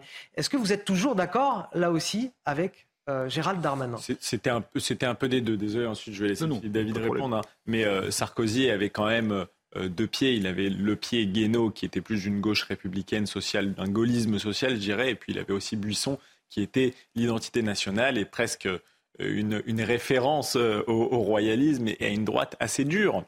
Après, il faut bien remarquer que Marine Le Pen a changé de pied depuis des années. Son parti n'est plus celui de Jean-Marie Le Pen. Il faut le dire. Nicolas Sarkozy l'a dit sur, l'a admis lui-même, sur, le. JT de TF1, ça a fait un tollé, mais il a simplement révéler quelque chose que tout le monde sait aujourd'hui, à savoir que le Rassemblement national s'inscrit totalement dans le cadre républicain.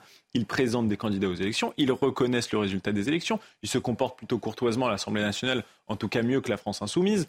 Euh, ils sont plutôt du genre à célébrer la Ve République qu'à vouloir la renverser. Maintenant qu'ils sont installés dans ce cadre républicain, c'est sûr que ça devient un danger plus prégnant. Moi, je pense que Gérald Darmanin aurait raison de se réorienter sur cet axe sarkozyste. On écoute juste Gérald Darmanin sur la répartition de la richesse. Je vous donne la parole tout de suite après. C'est promis, Philippe. Aucun souci. Philippe. Après avoir dépensé beaucoup d'argent public, il appartient désormais au monde du privé. Et encore une fois, ce n'est pas une attaque contre les patrons. J'ai beaucoup de respect mm. pour eux et je suis contre, évidemment, un impôt qui les, qui les toucherait. Ce n'est pas la question. Euh, je suis désormais pour que nous, nous répartissions la richesse de meilleure manière il nous parle du pouvoir d'achat, de la question du, travail. L'immigration n'est pas le problème principal. Alors, mon cher Anthony Favali, dimanche, Gérald Darmanin va s'exprimer. C'est très intéressant, mais pour parler des classes populaires, je crois qu'il y a un événement encore plus important qui aura lieu demain à Blois pour l'université d'été du Parti socialiste. C'est une table ronde qui aura lieu à 18h15 dont la thématique est La France périurbaine est-elle la France des beaufs? Donc inutile de dire qu'avec une table ronde comme ça, un tel mépris, euh, un tel mépris, on peut dire qu'à mon avis, euh, c'est mon petit doigt qui me le dit. En général, il est plutôt de bons conseils. Ce n'est pas avec des tables rondes comme celle-ci que le Parti socialiste va convaincre les classes populaires de venir les rejoindre. Moi, je crois qu'il y a une chose qui est fondamentale c'est qu'on a traité par le mépris depuis 20 ans les perdants de la mondialisation. Les perdants de la mondialisation, c'est justement cette France périurbaine qui s'est massivement désindustrialisé, qui s'est massivement paupérisé. Et comme le disait à juste titre Michael, vous avez des émeutes dans les banlieues, on dit on va remettre de l'argent. Moi, il y a quelques semaines, j'étais au Pays Basque quelques jours après les émeutes. Dans le Pays Basque profond, vous voyez, du côté d'Itchassou, j'étais pas à Biarritz ou à Bayonne. Et les gens me disaient, j'étais à l'anniversaire d'un ami, il faut rétablir l'ordre. Il me, me, disait, nous, on nous a fermé les gares, on nous a fermé les écoles, on doit faire tonnes de kilomètres pour emmener les enfants etc. Je le dis, oui, je prends même l'accent parce que je revis comment il me le racontait. Et, nous, on n'a rien brûlé. Et qu'est-ce qu'on nous donne à la place? On nous ferme tout, on nous retire tout. C'est cette France-là qui n'en peut plus, à qui il faut parler. Et si vous voulez vous convaincre de, de, ce fait que les perdants de la mondialisation n'en peuvent plus de 40 années d'échecs et de paupérisation. Regardez la carte du vote aux dernières élections en France, législatives, notamment l'Assemblée nationale, et regardez la carte des votes du Brexit il y a sept ans au Royaume-Uni.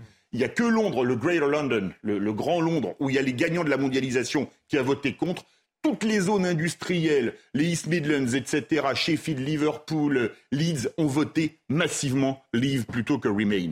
Et tant qu'on n'aura pas compris qu'il faut parler aux perdants de la mondialisation, et avec des propos plus amènes que le Parti socialiste, ou alors même des propos plus amènes qu'un président de la République, vous savez, ceux qui ne sont rien, Inutile de dire que ces gens-là, on les jettera dans les bras du Rassemblement national. encore une euh, citation de Gérald Darmanin dans La Voix du Nord qui corrobore quelque part vos, propos, Philippe David. J'ai quelques idées sur ce qu'attendent les classes populaires, dit-il.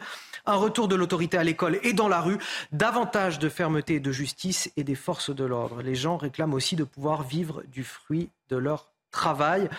Bon, Gérald Darmanin, on va pas se mentir, Lauriane Rossi pense quand même à 2027 il précisera ses intentions euh, quand il. C'est un secret le, secret, en tout cas, on se, doute bien. Ce qui est très clair, moi, ce que je retiens euh, d'une part de, de, du sens de l'action euh, qui, est, qui, qui, est, la nôtre en responsabilité depuis plus de cinq ans et, et, des propos de Gérald Darmanin, c'est finalement euh, ce, ce, besoin, et vous l'avez très bien décrit, ce besoin de justice, justice sociale, justice fiscale, justice tout court aussi euh, vis-à-vis euh, euh, des, crimes et des délits qui peuvent être commis. Et, c'est ce qui nous guide. Hein. On, a adopté et mené de nombreuses réformes. Il y a encore énormément de travail, évidemment. mais je crois que c'est les attentes, évidemment, des, Français, et notamment des Français qui vivent en milieu rural et périurbain, très clairement. Pouvoir vivre de son travail dignement, se sentir respecté et avoir le sentiment que payer des impôts sert à quelque chose. Sur, les, sur les ambitions politiques de Gérald Darmanin. Ah oui, non, bon. Parce que là, on, on, on aura quand même euh, certains euh, ministres attendus sur place, plusieurs dizaines de parlementaires. On se doute bien qu'il veut euh, incarner une candidature qui rassemblerait l'aile droite de la Macronie et, les LR, quelque part. Bien sûr. D'abord, je voudrais une toute petite parenthèse. On les appelle tout le temps perdants de la mondialisation. Je suis désolé, ce ne sont pas des perdants. Ce ne sont pas des gens qui, forcément, ont joué et ont perdu. Ce sont des gens qui, parfois, n'adhèrent pas à la démarche de la mondialisation. Ils n'adhèrent pas à ce monde de déracinés. La parenthèse est maintenant fermée. Sur la stratégie de Gérald Darmanin. Et ce sera le mot de la fin de cette émission. Ah, ce sera le mot de la fin. Oui, on arrive, on arrive au bout. Alors, sur, sur Gérald Darmanin, il marche exactement dans les pas de Nicolas Sarkozy. Il a été ministre du budget, ministre de l'Intérieur. Nicolas Sarkozy avait défié Jacques Chirac et euh, Dominique de Villepin pour se lancer pour la présidentielle. Je pense que Gérald Darmanin est aussi en train de défier Emmanuel Macron. On verra jusqu'où ira ce défi. Merci à vous, euh, Mickaël Sadoun, Philippe David, Lauriane Rossi pour euh, avoir participé à cette émission. Vous restez avec nous dans un instant. Mickaël Santos, Dos Santos vous présentera la parole aux Français. On va suivre évidemment le, déplacement de Gérald Darmanin, le ministre de l'Intérieur, à Nîmes dans le cadre de cette succession de règlements de compte sur fond de trafic de drogue. À tout de suite sur CNews.